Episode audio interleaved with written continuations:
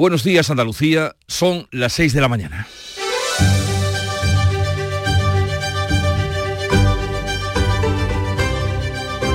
Despierta tu mente, descubre la realidad.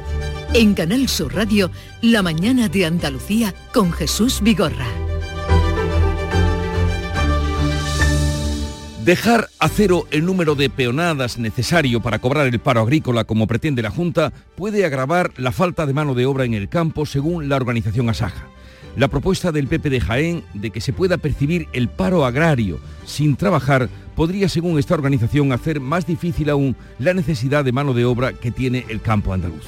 El secretario general de Asaja Sevilla, Eduardo Martín, advierte del efecto perverso que puede provocar en un sector con muchas dificultades para encontrar trabajadores. Prueba de ello es la cantidad de extranjeros que son necesarios cada temporada para sacar adelante las cosechas. Por cierto, que para atajar uno de los principales problemas que tiene el campo andaluz, la sequía, el presidente de la Junta inicia hoy una ronda de contactos con los portavoces de los grupos parlamentarios andaluces con la intención de llevar una propuesta conjunta a la presidencia de la Unión Europea en demanda de atención para este grave problema. Por otra parte, 30.000 personas han pasado por la capilla ardiente de María Jiménez que cerró anoche a las 10 y volverá a abrirse hoy de 8 a 10 de la mañana. A las 11 saldrá el féretro en coche de caballos, como era su deseo expresado, y dará su último paseo póstumo hasta la iglesia de Santana en Triana, donde a las 11 y media se va a celebrar la misa funeral. Tras las exequias, en su barrio natal, volverá a salir en coche de caballos para recibir sepultura en el cementerio de San Fernando, junto donde reposan los restos de su madre y de su hija. En las últimas horas ha sido continuo el ensalzamiento de la personalidad y el genio de María Jiménez. Como dijo un día Larra, Dios nos libre del día de las alabanzas. En Canal Sur Radio, la mañana de Andalucía con Jesús Vigorra. Noticias. ¿Qué les vamos a contar a partir de ese momento con Manuel Pérez Alcázar? Manolo, buenos días. Buenos días, Jesús Vigorra. Y lo primero que queremos saber, y también nuestros oyentes, es el tiempo para hoy. Pues hoy vamos a ver más sol que nubes en general, algún chubasco en la vertiente mediterránea por la mañana y en el entorno de la Sierra Nevada durante la tarde. Las máximas van a variar poco y los vientos nos llegan hoy muy flojos, variables y de levante en el Mediterráneo. Durante el fin de semana podrían caer algunas lluvias en zonas de las provincias de Huelva, Sevilla, Córdoba y Málaga. Sería a lo largo del sábado porque el domingo volverá la estabilidad. Y ahora vamos a contarles lo que este día nos trae. El presidente de la Junta va a ofrecer hoy a los grupos parlamentarios un gran acuerdo para defender ante la Unión Europea el reconocimiento de la singularidad de Andalucía como territorio muy expuesto y muy sufridor de la sequía. Juanma Moreno, que recibe esta mañana los portavoces de todos los grupos, quiere conseguir una posición unánime para trasladarla a la presidenta de la Comisión Europea. Desde la oposición van a pedir actuaciones urgentes. Además de la sequía, Juanma Moreno va a ofrecer diálogo para alcanzar el máximo consenso en materias como la financiación autonómica y el debate territorial, la protección del medio ambiente, la economía y el empleo, la sanidad, la violencia de género o la vivienda. Asaja advierte que la eliminación de peonadas para cobrar el PER agravaría la falta de mano de obra en el campo andaluz. La Junta considera que la gravedad de la sequía justificaría la eliminación del mínimo de jornales, aunque la medida es competencia del Ministerio. Cosechas como la del olivar o la del cereal han caído más del 50%, pero el empleo solo se ha reducido un 25%. El secretario general de Asaja Sevilla, Eduardo Martín, advierte en Canal Sur Radio que la eliminación del mínimo de peonadas para cobrar el subsidio agravaría la falta de mano de obra. La sequía ha provocado que la mayoría de las producciones y de los cultivos haya caído en más de un 60 o un 50% el nivel del trabajo, sin embargo no se ha reducido en esos porcentajes. Eh, nosotros estimamos que no ha caído ni en una cuarta parte. El número de peonadas mínimo para poder cobrar el subsidio agrario es de 35, pero el gobierno lo redujo a 10 a finales del año pasado. El Ayuntamiento de Sevilla comienza hoy a elaborar un plan para recuperar todo su sistema informático de forma progresiva. Se han detectado tres equipos afectados. El ataque partió del ordenador de un funcionario de la policía local. Con este trabajo de los expertos ya realizado se constata que los datos de los sevillanos no han sufrido daños. La falta de comunicación interna ha llevado a la policía local a preparar un plan de contingencia con 500 agentes disponibles para abordar cualquier eventualidad que pueda presentarse durante este fin de semana. En medio de la exigencia de amnistía de los independentistas, el presidente interino del Tribunal Supremo advierte de que las democracias mueren si se debilitan sus instituciones. En el discurso de apertura del año judicial, Francisco Marín Castán ha pedido a los líderes políticos compromiso para garantizar el funcionamiento y la independencia del Poder Judicial por encima de los intereses partidarios. Abstenerse de todo comportamiento que de alguna manera pueda erosionar la consecución del mencionado objetivo. De otro modo, la democracia y en consecuencia el Estado de Derecho corren un serio riesgo. Por contra, el fiscal general del Estado que designa el Gobierno evita la alusión expresa a la amnistía, pero señala que el sistema democrático puede no eh, quedar de manera inmóvil. Hay que renovarlo, dice Álvaro García Ortiz. No es ni puede ser un sistema inmóvil. Evoluciona, aprende de sí mismo y es reflejo de la sociedad a la que sirve es capaz de soportar las más fuertes tensiones y es capaz de hacerlo si nosotros somos capaces de cuidar y preservar estas instituciones. Marín Castán ha criticado a los políticos a los que ha llamado incapaces por no renovar el Poder Judicial. PSOE y Sumar buscan ya fórmulas para regular la amnistía que reclama Puigdemont. En el seno del PSOE crecen las críticas de históricos militantes. Juristas del entorno del PSOE y de Sumar analizan el encaje de la ley de amnistía. Aún no han decidido si se incluirá la necesidad del arrepentimiento para obtener el perdón. En el seno del PSOE se suceden las voces contrarias de históricos referentes. El último, Alfonso Guerra, que habla de traición. Eso es insoportable. Yo me rebelo contra eso, porque es lo justo, porque esta amnistía es la condena de la transición. De hecho, en 2021, Pedro Sánchez y varios de sus ministros, como Carmen Calvo, Juan Carlos Campo, Pilar Job y Zeta o Grande Marlasca, se mostraron ya contrarios a la constitucionalidad de la propuesta de ley de amnistía que registraron Esquerra, Junts y la CUP.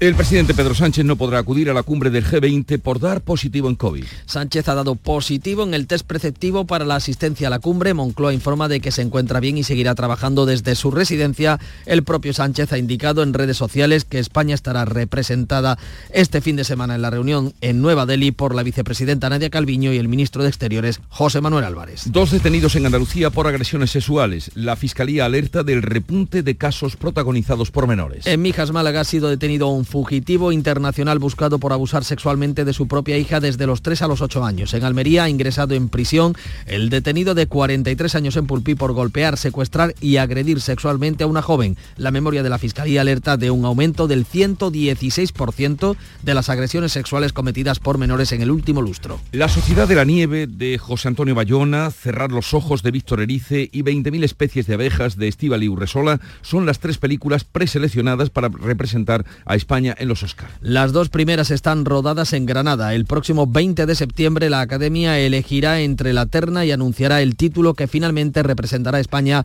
en los premios de la Academia de Hollywood. Dentro de dos horas se reabre la capilla ardiente de María Jiménez, que está en el ayuntamiento y que será enterrada en el cementerio de San Fernando de Sevilla. A las 10 de la mañana el féretro será trasladado en coche de caballos a la iglesia de Santana, en Triana, donde se oficiará el sepelio. Más de 30.000 personas han pasado este jueves por la capilla ardiente para despedir a la artista. El alcalde va a proponer el nombre de María Jiménez para una calle en su barrio de Triana. Y de deportes, la selección española de fútbol juega su primer partido después de la era Rubiales. Juega a las 6 de la tarde en Georgia. Es un partido clave para la clasificación para la Eurocopa. El equipo de Luis de la Fuente ha comenzado con un contratiempo. Los futbolistas no han podido entrenar con normalidad porque no les han llegado ni las botas ni los guantes de portero. Esperan recibirlos a tiempo para el partido. Pues así viene el día, este 8 de septiembre, viernes, festividad en muchos lugares y muchas ciudades donde nos están escuchando. Pero veamos cómo lo recoge la prensa que ya ha repasado, visto y resumido para ustedes. Paco Ramón, buenos días Paco. Muy buenos días, pues empezamos por la prensa sevillana, ABC de Sevilla, adiós a María Jiménez, la voz sin ley. La artista sevillana, una de las musas de la autonomía andaluza, falleció ayer a los 73 años. Y el diario de Sevilla, Grupo Yolí destaca con otra fotografía, a veces lleva la del féretro en la capilla ardiente, el diario del Grupo Yolí Lleva a la artista con su icónico eh, traje de plumas de pavo real y el titular María Jiménez nunca se acabará. El otro asunto destacado del día es el debate sobre la amnistía a los independentistas catalanes, la apertura del año judicial. También el diario ABC dice y trae a portada Sánchez y cuatro ministros rechazaron la amnistía en plena polémica por la concesión del indulto. Dice el periódico de Vocento que el presidente del gobierno defendió insistentemente que la exigencia de Puigdemont no cabe en la Carta Magna. De la apertura del año judicial el país se queda con que la Fiscalía plantea la necesidad de revisar la solicitud de responsabilidad civil subsidiaria a las entidades religiosas ante casos de abusos sexuales a menores y titula La Fiscalía apunta a la cúpula de la Iglesia por encubrir abusos. El mundo, entre comillas, lo que dicen los jueces del Supremo. La amnistía abre un irreparable boquete en el Estado de Derecho. Además señala que el alto tribunal, en el alto tribunal, advierten que vulnera la igualdad entre españoles y legitima el intento de secesión del uno. Desde Cataluña, la vanguardia, el Supremo exige la renovación judicial y desliza su recelo a una amnistía. En el acto institucional eh, ante el rey, el presidente del tribunal reprocha a los políticos que dejen la justicia en respiración asistida. Y de los digitales eh, traemos a colación el confidencial. Sánchez buscará el voto de coalición canaria para necesitar solo, dice, la ascensión de Junts. Y vamos ahora a ver qué cuenta la prensa internacional que ya ha chequeado para ustedes. Beatriz Almeida, buenos días, vean. Buenos días, comenzamos con lo último. Doble atentado terrorista en Mali, que es un país del Sahel africano. El diario Le Sor de Bamako cuenta que el balance provisional, provisional arroja 49 muertos en el barco Tombuctú y 15 militares fallecidos. Las Fuerzas Armadas han abatido a 50 terroristas del grupo de apoyo al Islam y los musulmanes vinculados a Al-Qaeda. En Portugal leo en el diario de Coimbra que 489 bomberos luchan contra un incendio que se desarrolla en una zona boscosa con cuatro frentes activos en, cerca de la ciudad de Coimbra. Nos vamos a la India porque están llegando ya a Nueva Delhi los participantes en la cumbre del G20 de este fin de semana y el periódico The Times of India cuenta que antes de la reunión entre el primer ministro y Biden, la India hace un pedido formal a Estados Unidos de drones asesinos, 31 drones Predator por valor de 3.100 millones de dólares. De la guerra, en el Pravda ruso leemos que Estados Unidos, Estados Unidos inicia una guerra nuclear de segunda generación en Ucrania. Esto porque el Pentágono va a enviar munición con uranio empobrecido. Todo el mundo sabe, dice el periódico, que una explosión de esta munición forma una nube radiactiva móvil y que las partículas de uranio se depositan en los pulmones, el esófago, se acumulan en los riñones, el hígado, en fin. Cruzamos el Atlántico y ya termino y nos vamos a México. El Excelsior titula a Claudia Sheinbaum, candidata presidencial del partido Morena. Morena llama a la unidad y al fortalecimiento del movimiento. El partido de izquierdas que gobierna México, el de López Obrador, la ha elegido candidata a la presidencia, cargo que se va a disputar con otra mujer, que es algo insólito en el país. Dos mujeres candidatas y el año que viene habrá una presidenta en México. Pues será uno de los primeros países, bueno, ya ha habido algunos, pero Sí, bueno, en, México, en Chile. en México no se ha vivido. No, no. Eh, Charo Padilla abrió la mañana de la radio. Buenos días, Charo. Hola, querido, ¿Cómo estás? Me alegro mucho de verte. mira. Pareciera que hoy es viernes. Sí, Pareciera. pareciera solo. Yo me he puesto de dorado por si acaso. Oye, ¿qué te han contado o los oyentes o qué has encontrado? Pues mira, he estado con Anastasio, que viajaba desde Huelva hacia Pozo Blanco con un tráiler con 10 Sí, caballos. tiene, tiene kilómetros, ¿eh? 10 caballos. Tiene kilómetros. Porque va con eh, eh, eh, su regionador, Andrés Romero, que es regionador y va pues él lleva los caballos de- Sí. rejoneo, ¿no? Me parece muy interesante. Y cómo se transporta, etcétera, etcétera. Hemos estado con Manuel, que es tractorista y que está en Baena, hablando del aceite, en fin, del, del olivo, y con Miriam, que es profesora de autoescuela y que ya tiene la primera clase a las 6, y- a las 6 de la mañana. Pero al- algunas clases son a las 5 y media. Pero ¿cómo se puede conducir a las 5 y media una clase? Pero es que la conducción de las 5 de la mañana no tiene nada que ver con la conducción de Pues las 12 fíjate, del mediodía. Y hoy se examinan sus cuatro alumnos. Mm. No tiene nada que ver como cuando tú y yo nos examinaba que tú te montabas y el, el hombre decía los 10 minutos estupendamente fuera, no, ahora son 25 minutos sí o sí. Ah, sí, no sabía, 25 no minutos. sabía. Mira, yo he dicho que mañana me cuente cómo han ido los alumnos, porque estoy ya, vamos, que no duermo. Oye, que lo pasen muy bien hasta el lunes, querida. Adiós. Y vamos ahora a poner un poco de música que nos llega de Álvaro de Luna. Nos llega desde Canal Fiesta Radio. Álvaro de Luna, que es un rockstar. Vivo como un rockstar, las noches son de fiesta, la fama me la suda, las fotos me molestan. Vivo como un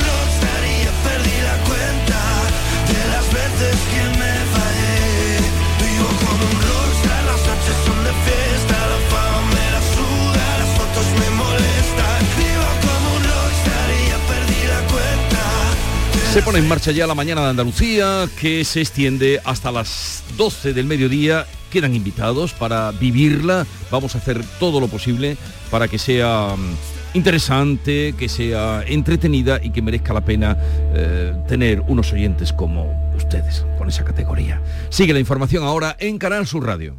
¿Sabes que vuelve el show del comandante Lara las noches del domingo de Canal Sur Radio? Algo he escuchado por ahí, sí. ¿Y sabes que este año lo presenta otra vez el comandante Lara? Sí, sí, además, llamándose el show del comandante Lara, no lo iba a presentar Iñaki Gabilondo, ¿no? Lo presentará Luis Lara, claro. Ajá. ¿Y sabes si este año volverán sus locas entrevistas? Sí, sí, y las secciones disparatadas también, y por supuesto chistes, música en vivo, y siempre humor, mucho, mucho humor, con grandísimos invitados y con nuestra panda de colaboradores chiflados, que están locos de la cabeza todos. Así que yo no me lo pienso perder. Normal que no te lo pierdas. Si tú eres el presentador. Ah, sí. No ve tú, eso no, no me voy a enterar yo. Vuelve el show del comandante Lara. Los domingos en la medianoche en Canal Sur Radio. La radio de Andalucía. En Canal Sur Radio, la mañana de Andalucía con Jesús Vigorra. Noticias. A las 6 y 16 minutos les contamos que el presidente de la Junta Andalucía va a ofrecer hoy a los grupos políticos, a los grupos políticos en el arco parlamentario andaluz, un gran acuerdo para defender ante la Unión Europea el reconocimiento de la singularidad de nuestra tierra, de Andalucía, como territorio más expuesto al cambio climático y la sequía. Juanma Moreno se reúne a partir de las nueve y media de la mañana con los portavoces eh, de los eh, grupos parlamentarios andaluces, una cita que se repite justo un año después en el Palacio de San Telmo. ¿Qué más datos tenemos, José Manuel de la Linde? Aquí acudirán los portavoces a lo largo de este viernes para verse con Juanma Moreno, siguiendo el orden de representatividad parlamentaria. El consejero de la presidencia, Antonio Sam, ha destacado la capacidad de diálogo del gobierno. El gobierno del diálogo y a pesar de tener la mayoría suficiente para gobernar en solitario, siempre vamos a tender la mano para buscar consenso. Sobre la mesa asuntos de primer nivel como la financiación autonómica o la sequía. Eh, especialmente creo que la sequía es un tema donde tenemos que unir eh, fuerzas, donde tenemos que buscar una alianza de todos, incluido todas las administraciones, una alianza de todos para luchar contra la sequía, un terrible problema que no puede eh, nadie mirar para otro lado. Otro de los asuntos que se aborden serán las medidas de este gobierno para luchar contra la violencia de género. Por su parte, el líder del Partido Socialista en Andalucía, Juan Espadas, ha iniciado en Cala, en Huelva, la que ha dado en llamar Ruta del Agua por Andalucía para reclamar actuaciones urgentes. Espadas dice que quiere convertirse en el vocero de los vecinos de la sequía. Pero voy a estar la semana que viene en Los Pedroches, en Córdoba. Voy a ir a Almería, voy a estar en Málaga, en la Sarquía. Y vamos a intentar trasladar a la imagen y a la opinión pública de Andalucía el verdadero presidente de la Junta de Andalucía que no está gestionando el principal problema que tiene ahora mismo los andaluces y andaluzas y la economía andaluza, que no es otra que la falta de agua y la sequía.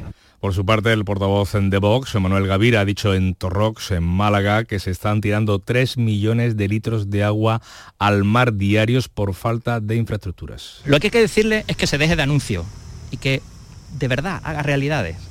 Eso es lo que sucede en esta Andalucía de Disney World que tiene el señor Moreno Bonilla. Esa Andalucía rosa que nos vende, pero que luego tiene una realidad y la realidad es la que nosotros venimos denunciando. Por tanto, lo que le exigimos es que tomen medidas de verdad y medidas que solucionen los problemas reales.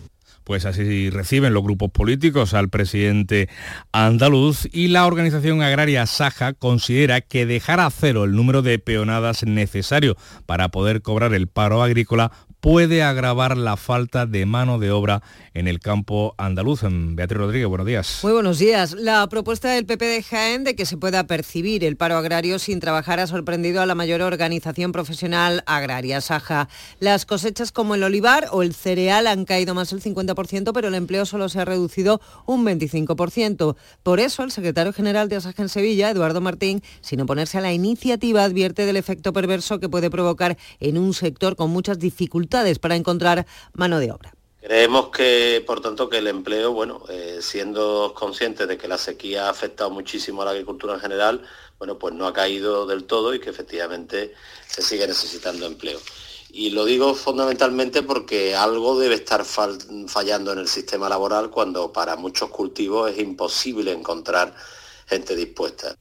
El gobierno andaluz considera que la gravedad de la sequía justificaría la eliminación del mínimo de jornales, si bien la consejera de Agricultura, Carmen Crespo, recuerda que compete al gobierno central tomar la decisión. Nosotros siempre hemos estado a favor de esa rebaja de peonada, vamos a ver los cálculos que salen y si eso es así, pues bienvenido sea. Sabe que esas decisiones las tiene que tomar el Gobierno de España y en este caso se han tomado, no es el primer año que se toma, ni por este Gobierno solo, por muchos gobiernos.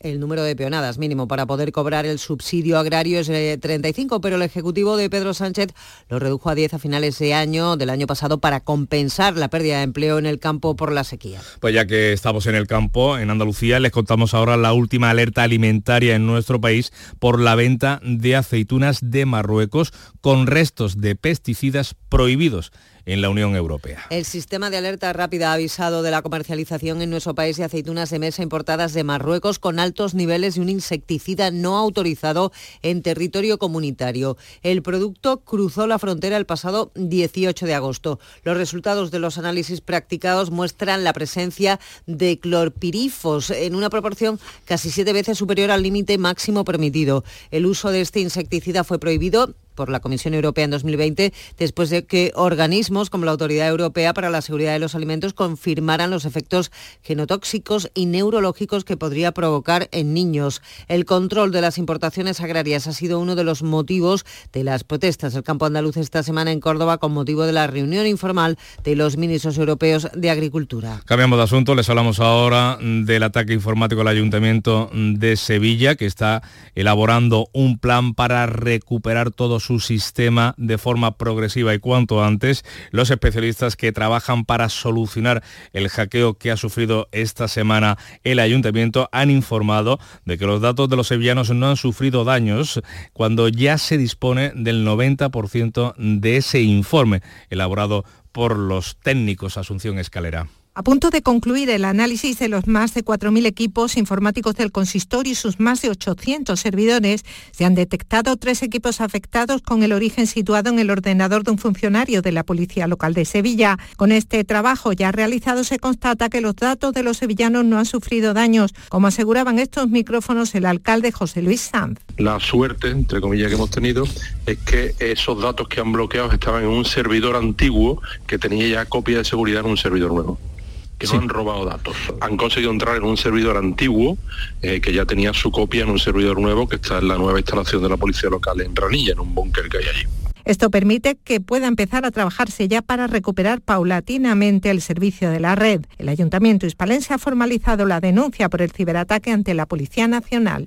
Pues uno de los efectos de ese ataque es la falta de comunicación interna en la policía local que le ha llevado al cuerpo a preparar un plan de contingencia para abordar cualquier eventualidad que pueda presentarse durante este próximo fin de semana. Habrá 500 agentes disponibles, el doble de lo habitual, según ha confirmado a Canal Sur Radio el presidente del Sindicato de Profesionales de la Policía Local, Luis, de, Luis Val, que asegura que habrá dos grupos preparados para actuar con rapidez si ello fuese necesario. No se nos están cargando eh, telemáticamente ni eventos ni procesiones y no podemos hacer repartos, lo que se hace es que se incrementa la plantilla y tal como va llegando las peticiones a mano, tienes que hacer un reparto y, tienes que tener en cuenta que tú ahora mismo no puedes comunicarte con los policías telemáticamente como lo hacíamos antes, hay, hay que llamarlos uno por por teléfono, perderías mucho tiempo, ya se les asigna un grupo de trabajo y sabes que tienes que venir, que no hace falta que te llamen, que tú tienes que venir. 6 y 24 minutos.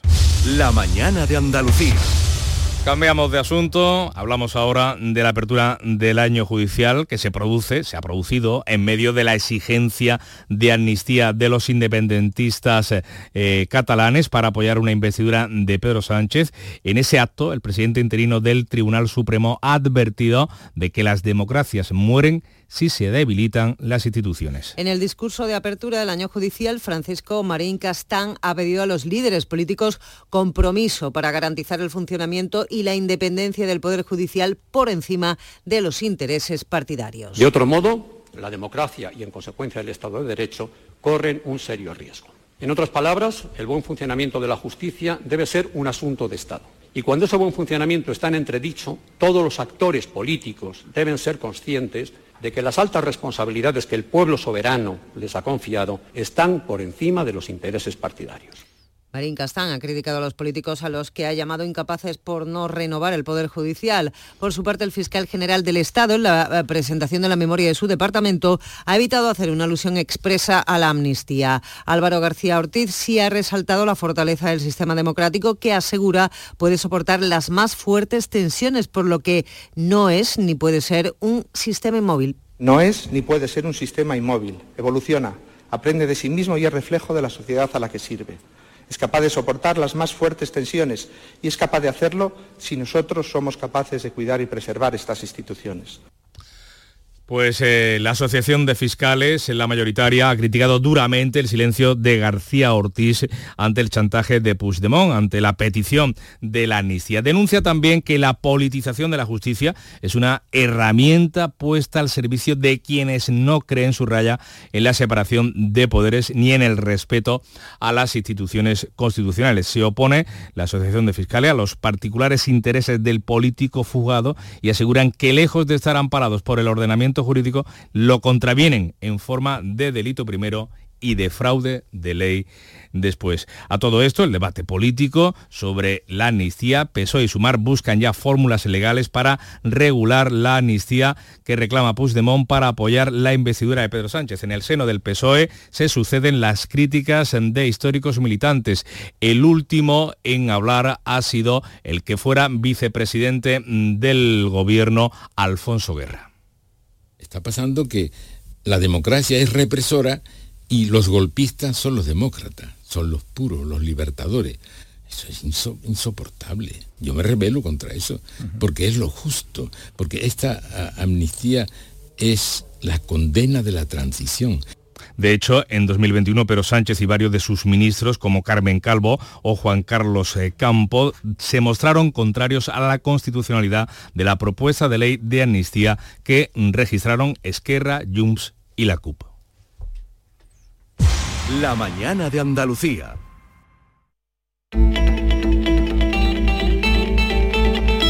Hoy una tarde muy de viernes con nuestro café de las 4 y mucho cine a las 5. En la sección Por tu salud nos detendremos en el día de la fisioterapia. Responderemos a la pregunta, ¿a mayor dolor en un masaje, más resultados? Bueno, pues puede que esto forme parte de un bulo. No se pierdan la respuesta de nuestros expertos. La tarde de Canal Sur Radio con Mariló Maldonado. De lunes a viernes desde las 4 de la tarde. Canal Sur Radio, la radio de Andalucía.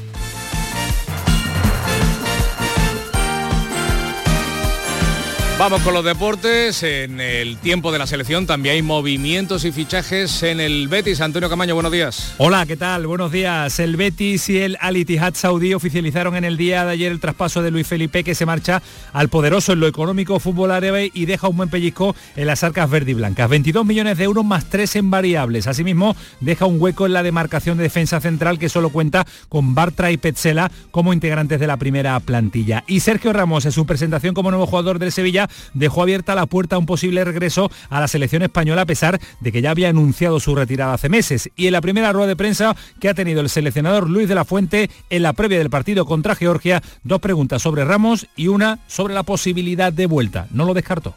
Eh, yo trato de traer, según mi criterio, nuestro criterio, a los mejores jugadores en cada momento. Ahora mismo están aquí los que creo que están en mejores condiciones para afrontar estos dos partidos. Este, de momento, el de mañana. Ayer Sergio Ramos abrió la puerta a la selección, de que si se da alguna circunstancia podría volver. Pienso en que Georgia es un equipazo, que vamos a tener mañana un rival muy duro y que tenemos aquí ahora mismo a los mejores jugadores que pueden estar. Mientras en el Cádiz, el parón de la Liga Libia a la enfermería, Guardiola se va a unir al grupo en breve, mientras que ya ha vuelto a entrenar Jorge Meré y Víctor Chus.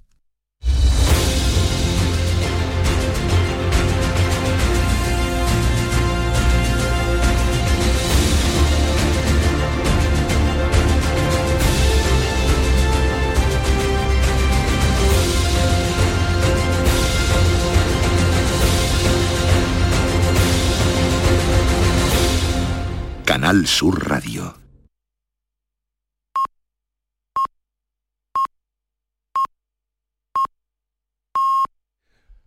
Andalucía son ya las seis y media de la mañana.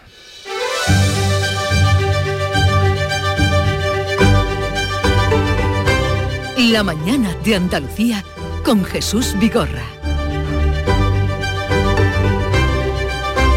Seis y media ya es ahora lo que hacemos es recordar en titulares las noticias más destacadas que les estamos contando con Beatriz Rodríguez. El presidente de la Junta ofrece un gran acuerdo sobre la sequía a los grupos parlamentarios andaluces. Juan Moreno, eh, Juanma Moreno busca la unidad interna para solicitar a la Unión Europea que reconozca Andalucía como territorio singular expuesto al cambio climático. También buscará apoyo sobre financiación autonómica y el debate territorial, entre otros asuntos. La propuesta de eliminar las peonadas para cobrar el subsidio agrario por la sequía sorprende a los empresarios agrícolas. Asaja, sin oponerse a la iniciativa, advierte del efecto negativo que puede provocar en un sector con muchas dificultades para encontrar mano de obra. El gobierno andaluz se compromete a estudiar la medida antes de trasladarla al gobierno central. El Ayuntamiento de Sevilla prepara un plan para recuperar su sistema informático. El origen del ataque ha sido localizado en el ordenador de un policía local. Se están analizando más de 4.000 equipos y 800 servidores. Los técnicos aseguran que los datos de los sevillanos están intactos. El presidente del Tribunal Supremo reclama a los políticos su compromiso con la independencia judicial. En medio del debate sobre la amnistía que reclaman los independentistas catalanes para apoyar la investidura de Pedro Sánchez,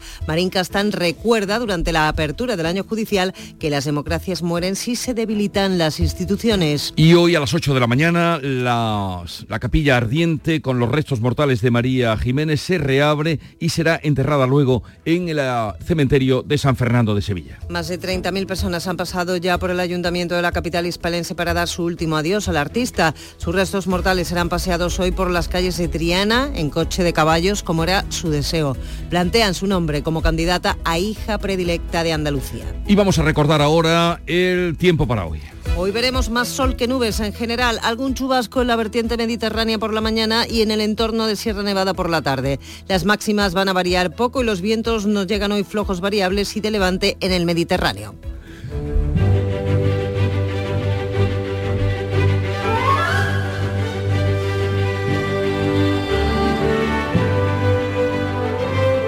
Hoy, 8 de septiembre, es la Natividad de la Santísima Virgen María. En el siglo II las narraciones orales mencionan la Natividad de María, sin embargo los relatos evangélicos no aportan datos al respecto, pero fue luego el Papa Pío X el que concedió la categoría de fiesta eh, celebrando la Natividad de María, mm, que cuenta los nueve meses después del día 8, eh, que es el día de la Inmaculada Concepción. Claro. Todo tiene su aquel, todo tiene su historia. El, resultado, cuadra. en resultado, o en resumen, que hoy es fiesta en multitud de localidades que nos están escuchando. Y también Málaga, Córdoba, Huelva, muchas ciudades en Asturias y en Extremadura, que es además el Día de Extremadura. Así es que felicidades a los extremeños, que son muchos los oyentes que tenemos allí. Y vamos a recordar que tal día como hoy, de 1888, tenía lugar la botadura del submarino Peral, inventado por el marino español Isaac Peral y construido en La Carraca, ahí en Cádiz. Ahí se construyó. Cerquita. Eh, para que ustedes tengan, tengan orgullo eh, lo que aquí se hacía. Que estuvo mucho tiempo expuesto ahí en, eh, en el- en Cartagena, en el puerto, a la intemperie. Tal día como hoy, 8 de septiembre de 1941, la Alemania nazi inició el asedio de 900 días. 900 días de Leningrado. Los soviéticos construyeron una intrincada defensa alrededor de la ciudad, pero el asedio provocó la muerte de al menos un millón de rusos por inanición y enfermedad, pero al final se salieron con la suya. Y la cita de hoy no podía ser de otra que de María Jiménez, una mujer que tenía tanta chispa a la hora de hablar. La vida son tres días y dos están nublados. Hay que aprovechar. La vida son tres días y dos están nublados. María Jiménez. Vamos ahora con la segunda entrega de la prensa andaluza que refleja toda ella, indudablemente, el hecho luctuoso de la muerte de María Jiménez. Con mayor o menor presencia en las portadas, pero por ejemplo los diarios sevillanos, tanto ABC como Diario de Sevilla, es a toda página prácticamente el despliegue que hacen para decirle adiós a María Jiménez, la voz sin ley, que es el titular elegido por ABC, la artista sevillana, una de las musas de la autonomía andaluza, esto lo subraya el diario de Vocento, falleció ayer a los 73 años. El diario de Sevilla, del grupo Yolí, María Jiménez nunca se acabará. Sevilla dice adiós a una artista preñada de ingenio que impactó en varias generaciones con coraje y autenticidad. Además, eh, al hilo de los hackers, en- del ataque que ha sufrido el Ayuntamiento de Sevilla, destaca el diario de Sevilla que mm, no tienen los datos de los sevillanos de estos piratas informáticos, pero ha servido este ataque para que en Málaga, así lo reconoce eh, y lo cuenta en su portada Málaga hoy, pues eh, ponga en guardia al resto de ayuntamientos. Torremolinos invierte 200.000 euros en protección y formará también a su plantilla. En Mijas señalan que están más alerta y Vélez admite que sufre asaltos continuos. Ya ven que el ataque de Sevilla puede servir, no hay mal que por bien no venga, para que el resto de municipios de Andalucía pues vayan poniendo barreras y cerrando sus vulnerabilidades. En la opinión de Málaga, la Costa del Sol solo tiene agua embalsada para lo que resta del año. Las restricciones aplicadas por la mayoría de los ayuntamientos costeros no han sido suficientes para mantener niveles aceptables. En la voz mm, de Almería, nuevo asunto mm, sobre las infraestructuras, las deficiencias que presenta la provincia almeriense. Dice este periódico que un vuelo de Almería a Creta, a la isla griega, cuesta menos que ir a Madrid. El triple que en otras provincias. El precio medio esta semana del viaje del Alquiam a Barajas es de 300 euros. Málaga no, Málaga 110, perdón, Granada 96. En el diario de Cádiz, una majestuosa fotografía del buque escuela de la Armada Mexicana. eh, bueno, al estilo de, del Juan Sebastián Elcano, pero un buque, el Cuauhtémoc, de reciente construcción, prácticamente de los años 80. Precioso el color que trae el mar, dice el diario de Cádiz, con motivo de esta gran regata Magallanes Elcano. Una portada fantástica, ¿eh? hay que fantástica, muy bonita. al fotógrafo Al a- que no es otro que Julio González. Queda Mi- dicho también. Mírenla que es digna de ver. Huelva Información, viaje al pasado con la nota roja, pendientes de esa celebración de la Virgen de la Cinta. En el Córdoba también Velá para la convivencia. Córdoba celebra la festividad con el reto de superar las, mm, las diferencias. Se habla de la Velá, como no, de la Virgen de la Fuensanta. En Ideal, el número de hogares unipersonales sube un 20% en la provincia en la última mm, década y fotografía también muy bonita porque se ve a um, un grupo de personas fotografiando a un lince que se llama Sotillo y que vuelve a correr por Iznayoz. Vamos ahora con la prensa internacional y con Bea Almeida. Las 20 economías más fuertes del mundo se dan cita este fin de semana en la cumbre del G20 en Nueva Delhi, en la India.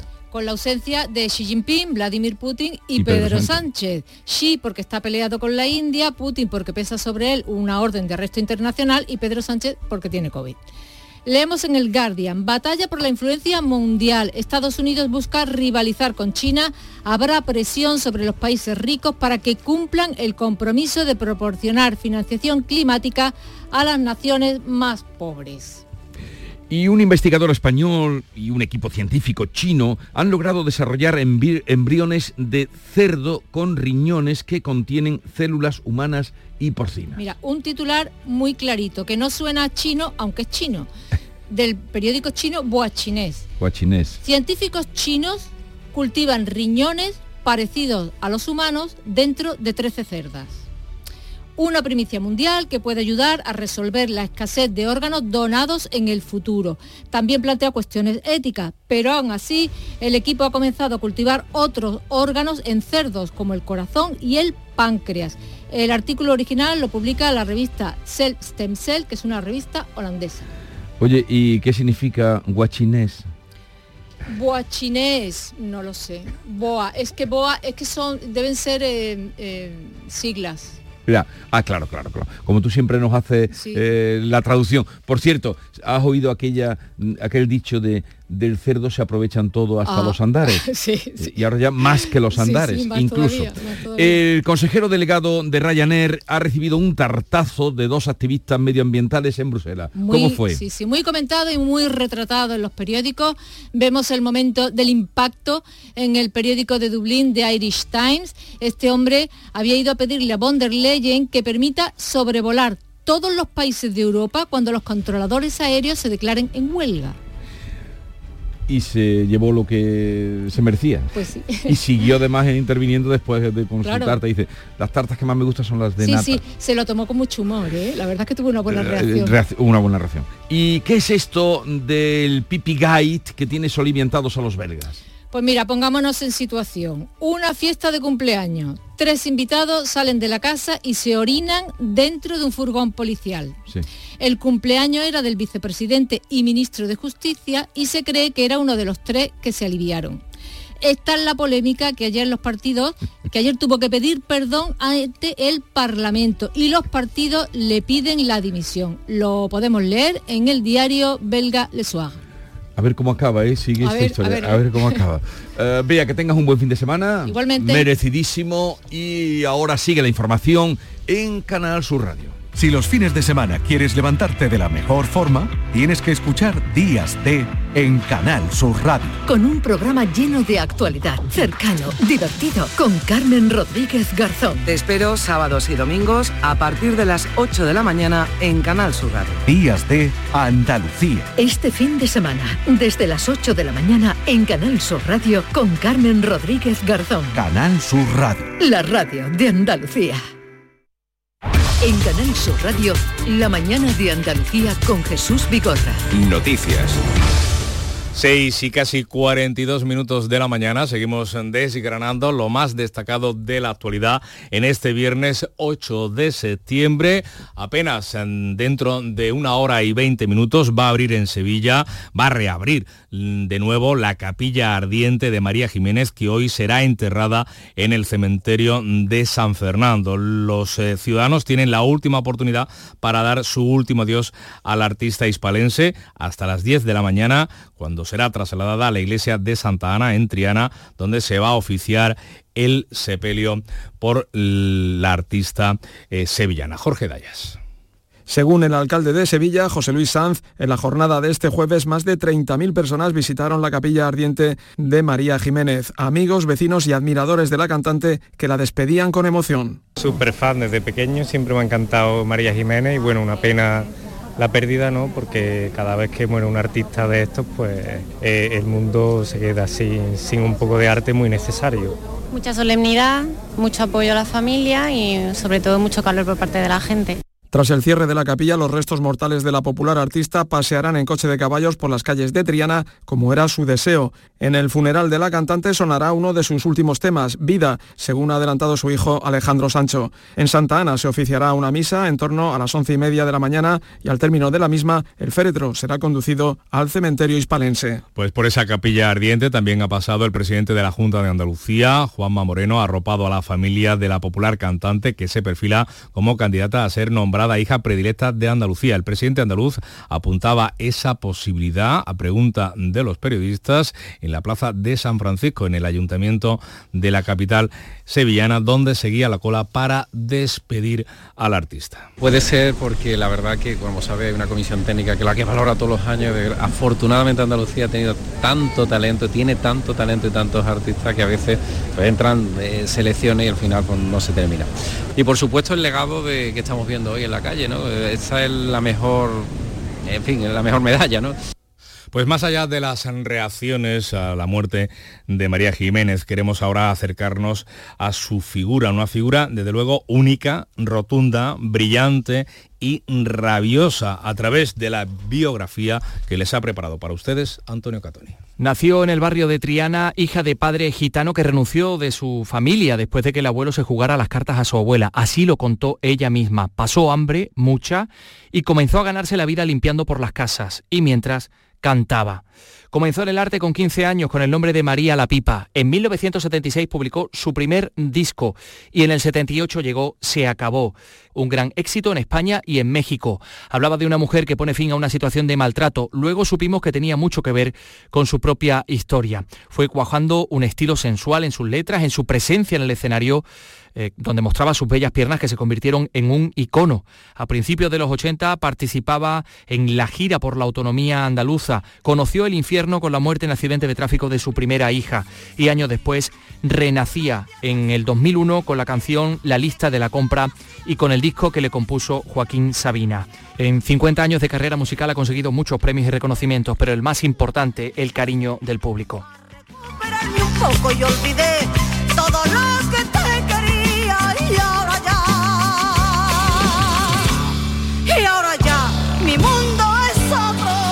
Pues el entierro de María Jiménez, que será hoy, y el próximo lunes se va a celebrar en Málaga una misa funeral, en este caso, en memoria de la periodista y comunicadora fallecida también esta semana, María Teresa Campos. La misa será a las 7 de la tarde en la parroquia de San Pablo, donde se rinde culto al cautivo, el Señor de Málaga, a la que la comunicadora, nacida en Tetuán, pero vinculada a Andalucía desde pequeña, profesaba una gran devoción. Y no dejamos eh, el mundo de la comunicación, del arte, porque Alejandro Sanz ya es doctor honoris causa por la Universidad de Cádiz. El acto académico se celebró este jueves en Algeciras, ciudad de la que era su padre y con la que sigue manteniendo fuertes vínculos emocionales. Allí, arropado por los suyos, recibió este reconocimiento apelando a la alegría como condimento indispensable para aprender en la vida. Ángeles Carreras.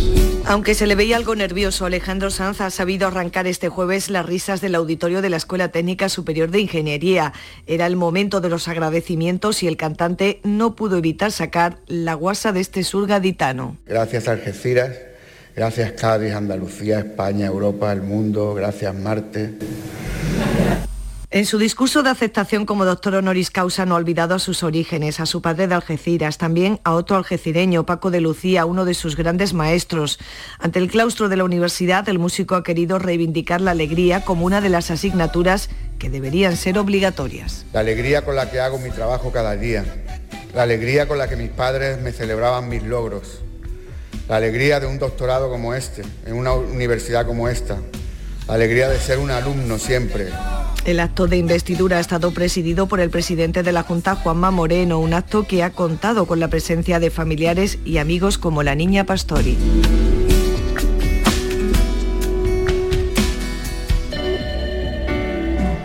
Pues de la música de Alejandro Sanz vamos al cine porque La Sociedad de la Nieve de José Antonio Bayona y Cerrar los Ojos de Víctor Erice, estas dos cintas rodadas en Granada junto a 20.000 especies de abejas de Estíbaliz Urresola son los tres títulos preseleccionados por la Academia de las Artes y las Ciencias Cinematográficas para representar a nuestro país en la próxima edición de los Oscars, la número 96 en la categoría de Mejor Película internacional. Ya será el próximo 20 de septiembre cuando la Academia elija entre la terna y anunciará el título que finalmente represente a España ante la Academia de Hollywood. Y del cine a la literatura, porque el Premio Nobel de Literatura Jean-Marie Gustave o el escritor jienense Antonio Muñoz Molina van a formar parte del cartel del Festival Cosmopoética de Córdoba que llega este año a su vigésima edición. En la primera semana de octubre, la vigésima edición, eh, la vigésima primera edición se hará este año más universal sin centrarse en un país concreto como hasta ahora y que supone un reconocimiento a la capacidad creativa de la ciudad de Córdoba. Su organizador, Antonio Gredano, Moreno asegura que el certamen representa la cultura más incómoda. Es un festival dócil, no es un festival complaciente, no es un festival que busque expresamente al público turístico o se amolde a los gustos. Como Poética es un festival que sale a la calle, que pisa los charcos y que se suelta de la mano de sus padres pues eh, si hay una cultura ligada también a Andalucía es la judía. La comunidad hispanohablante pide a la Real Academia Española, la comunidad judía, que suprima la acepción de judío como persona avariciosa o usurera. Y les contábamos antes la espectacular foto del diario de Cádiz con motivo de la gran regata. Hoy es el segundo día en la capital gaditana, sede de esta gran regata de veleros Magallanes Elcano, veleros que ya han traído en la primera jornada a miles de visitantes. Hoy sigue la fiesta con decenas de actividades programadas en el muelle y también en el centro de la ciudad por donde desfilarán esta tarde ya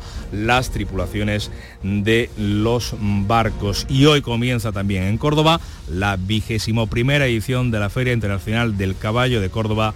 Cabalcor. Así llegamos hasta las 7 menos 10 de la mañana. Es el tiempo de la información local la más cercana en Canal Sur Radio y Radio Andalucía. Información.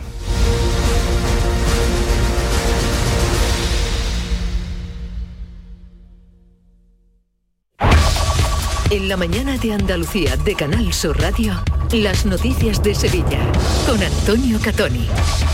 Buenos días, en poco más de una hora, a las 8 de la mañana, reabrirá la capilla ardiente de la cantante María Jiménez en el Salón del Apeadero del Ayuntamiento. Capilla por la que han pasado miles de sevillanos para despedirse de ella, unos 30.000 según el consistorio. A las 10 y 45 el féretro con sus restos mortales será trasladado en coche de caballos, escoltado por la policía local hasta el barrio de Triana, hasta la parroquia de Santa Ana, donde tendrá lugar la misa corpore insepulto. Por otra parte, a partir de hoy se va a ir restaurando el funcionamiento de los equipos y servidores del Ayuntamiento para recuperar el servicio interrumpido por los hackers.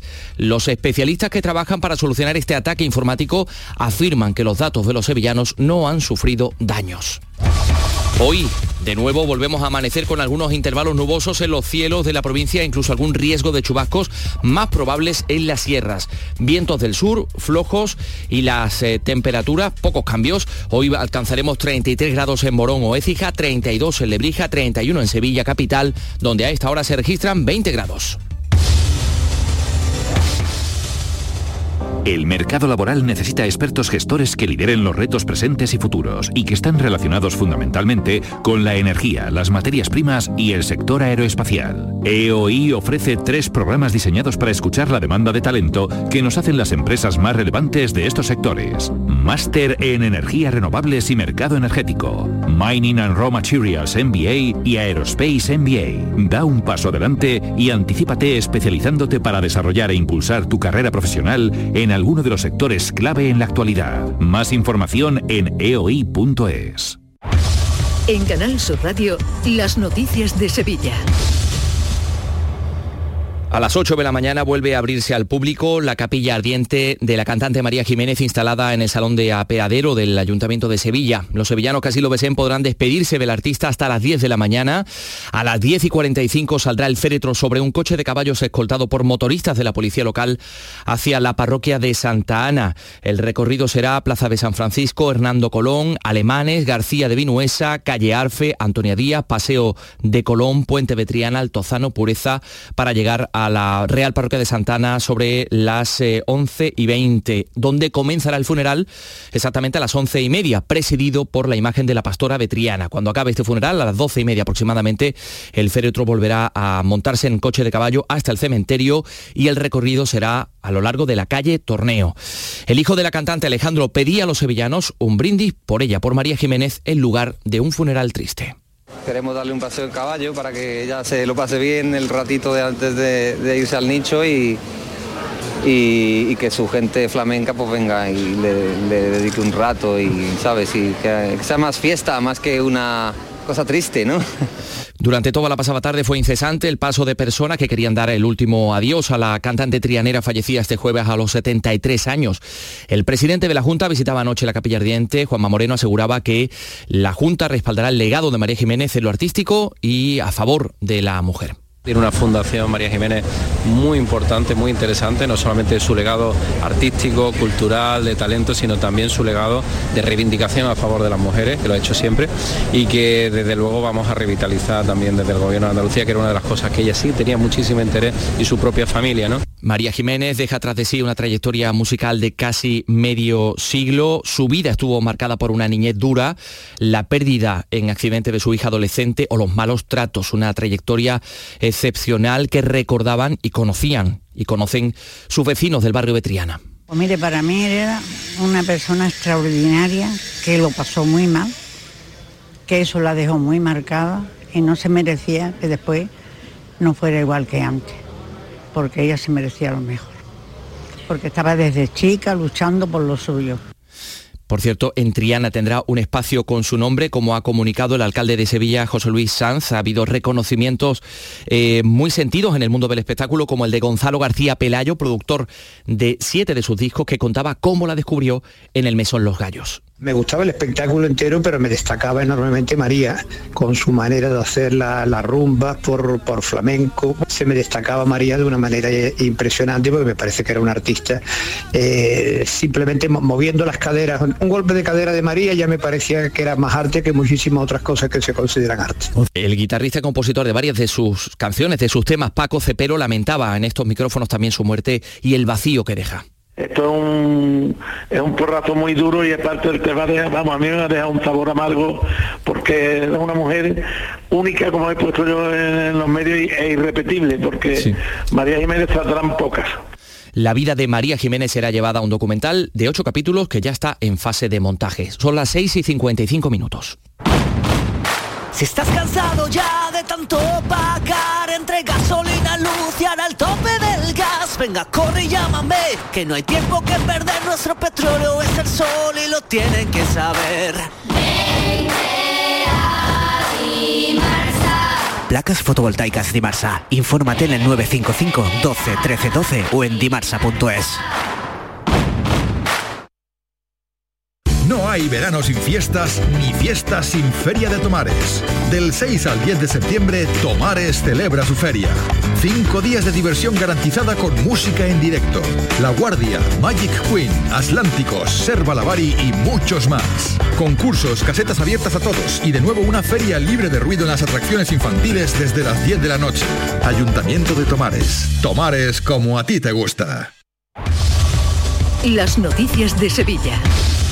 Canal Sur Radio. El Ayuntamiento de Sevilla comienza hoy a elaborar un plan para recuperar todo su sistema informático de forma progresiva. Los especialistas que trabajan para solucionar el hackeo que ha sufrido esta semana han informado de que los datos de los sevillanos no han sufrido daños cuando ya se dispone del 90% del informe que están elaborando. Así lo afirmaba el delegado de Transparencia Digital, Juan Bueno. No hay evidencia ninguna evidencia alguna de que se hayan visto en ningún caso afectados datos personales de los sevillanos. Esta es la mejor noticia que yo creo que podemos tener a ese 90% del informe realizado.